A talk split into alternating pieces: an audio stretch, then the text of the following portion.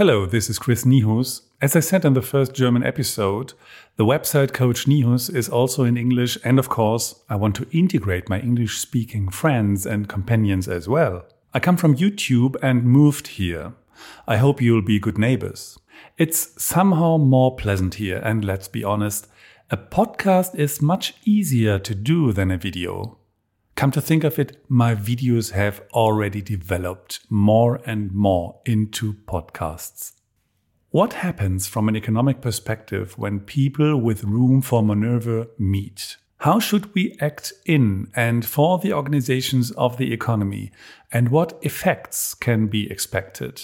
What expands and what limits our individual choices? These are the questions I explore here. Sometimes answers come quite easily, sometimes not at all. But whatever the case, company managements, employees, my coaches, and the students at my university seem to find it interesting and helpful. So I'm happy to continue. Nevertheless, if we think we have results here, we should not forget that everything could also be completely different. Because in today's world, no one knows anything.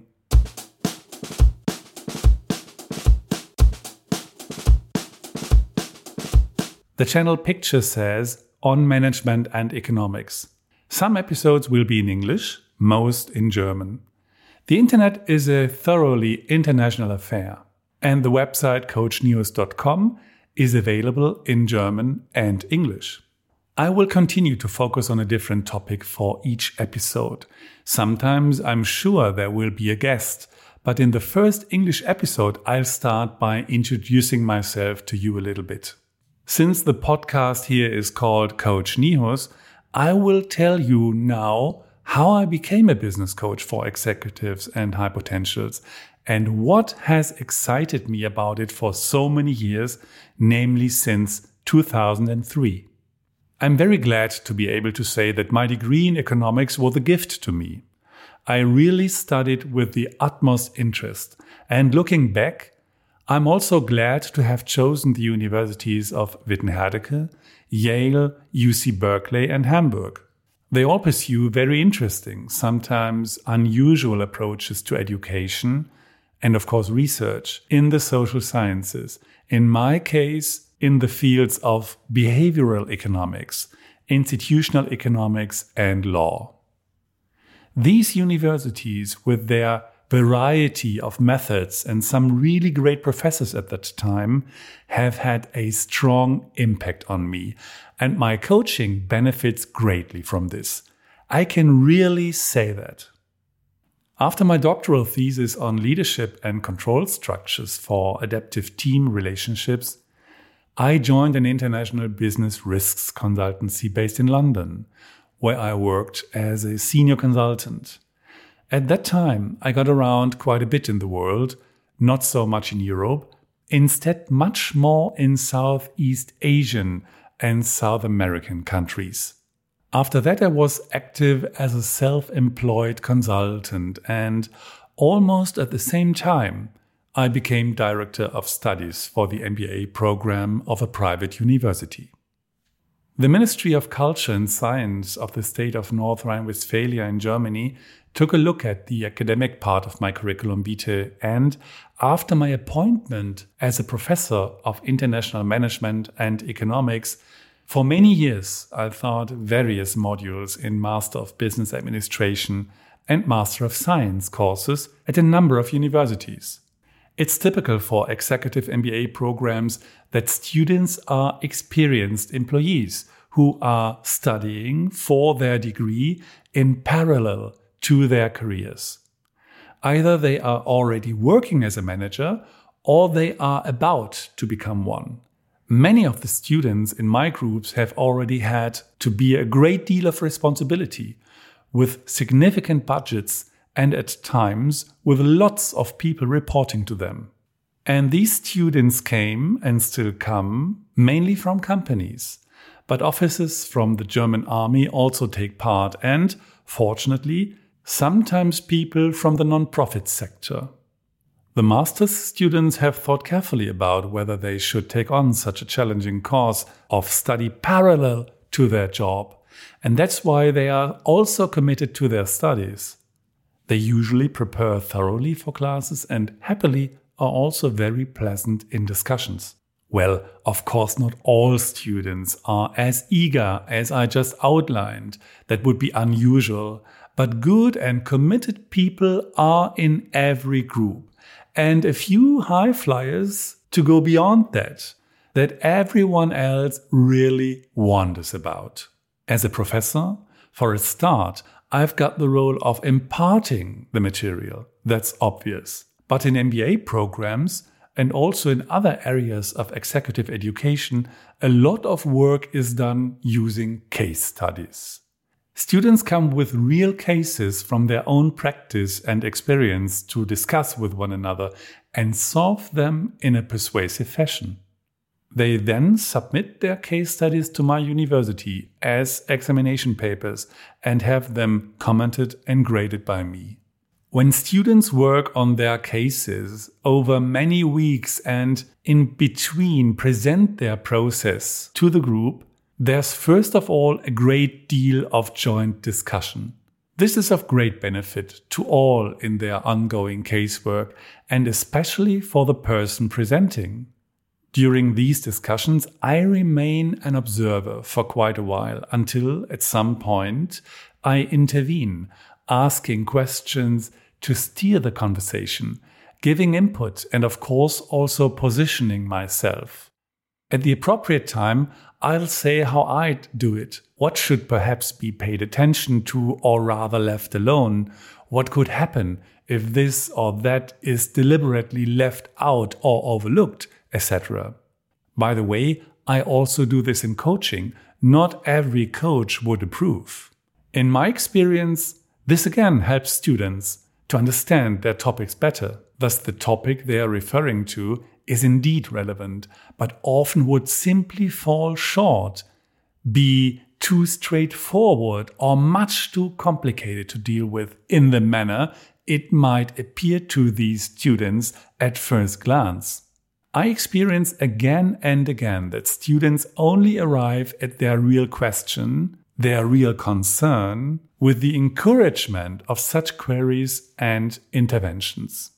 In these dialogues, they discover, as it were, the question behind their question, and we are able to devise basic options and steps to improve the scenario that is revealed in their case study. And they are warned of the possible side effects, which are often not intended but can, of course, arise if these measures are then implemented.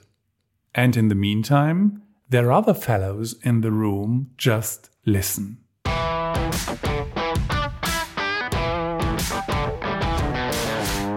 Then they are able to respond to the challenge they have set themselves more appropriately. Likewise, appropriately in a methodological sense, in order to work on their topic properly and eventually solve it in a permanent way. This creates new opportunities for action for themselves or for their companies.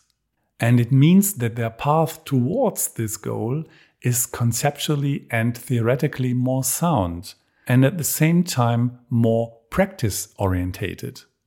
As I continued to proceed in this way, this is what happened. Students suddenly came up to me to talk to me about completely different topics concerning their companies, their roles in them, or their careers. Topics, however, that were not directly related to their studies. Again and again, a student would come up to me and say, Could you perhaps say something about this? What would you do in this case? As long as students are still at university, I can only give my own brief assessment. More than that isn't fitting.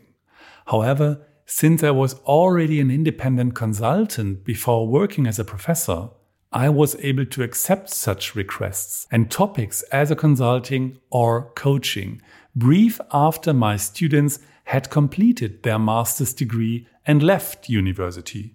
So that's how it started for me with business and executive coaching. My former students in the executive MBA program were among my first coachees. That was in 2003.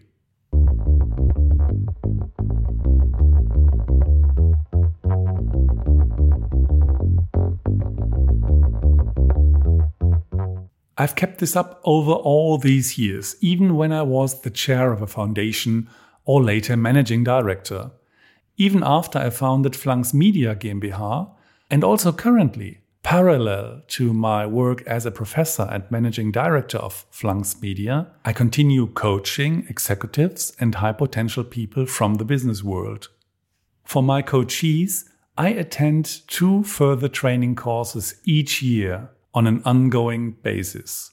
Sometimes they only last one day, sometimes they are held over several days.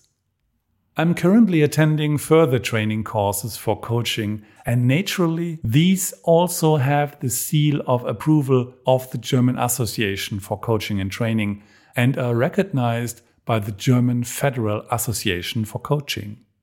My coaching sessions have clearly benefited from my many years of experience as a university lecturer and my countless focused dialogue processes with students who, at a fairly advanced level, were completing MBA programs alongside their work. Almost without exception, my aim has been to improve operational scenarios, create more opportunities for the people concerned, and to increase impact or reduce sources of inefficiency in companies. In the coaching process, of course, everything is different again, much more focused on the person and the specific concerns and unresolved questions that they bring to the table. Indeed, we often touch on various levels the self understanding or image of the coachee, their abilities, their concrete behavior in their company or in specific situations there, but naturally also on important beliefs and basic principles that always control perception and behavior. It's simply wonderful to promote personal development in a methodical way and also to provide guidance to offer a level of reflection, to be able to help and in so doing to search together for a suitable outcome.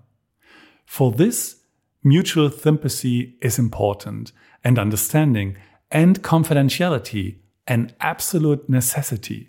And to this end, it's really good that I don't belong to a coachee's inner circle, but am an external service provider for my partner companies with whose people I work. I still think it's great as well that people open up in a coaching session and how quickly they do so. For me, that's a real compliment. Of course, they also understand straight away that it's their process and that the effects and thus the personal benefit is much greater if they get involved as they are, including all the capabilities that distinguish them individually and which they find in their companies. Indeed, we take a resource orientated approach as well. That means we have to know our resources in order to orientate ourselves around them in coaching and to activate and better utilize them using the appropriate methods in each case. Of course, I appreciate long term partnerships with the companies and the people there. That's quite clear. Every company is different, and only with time can I, as a coach, understand the specifics of a company and use this knowledge more and more to make the coaching process even more effective.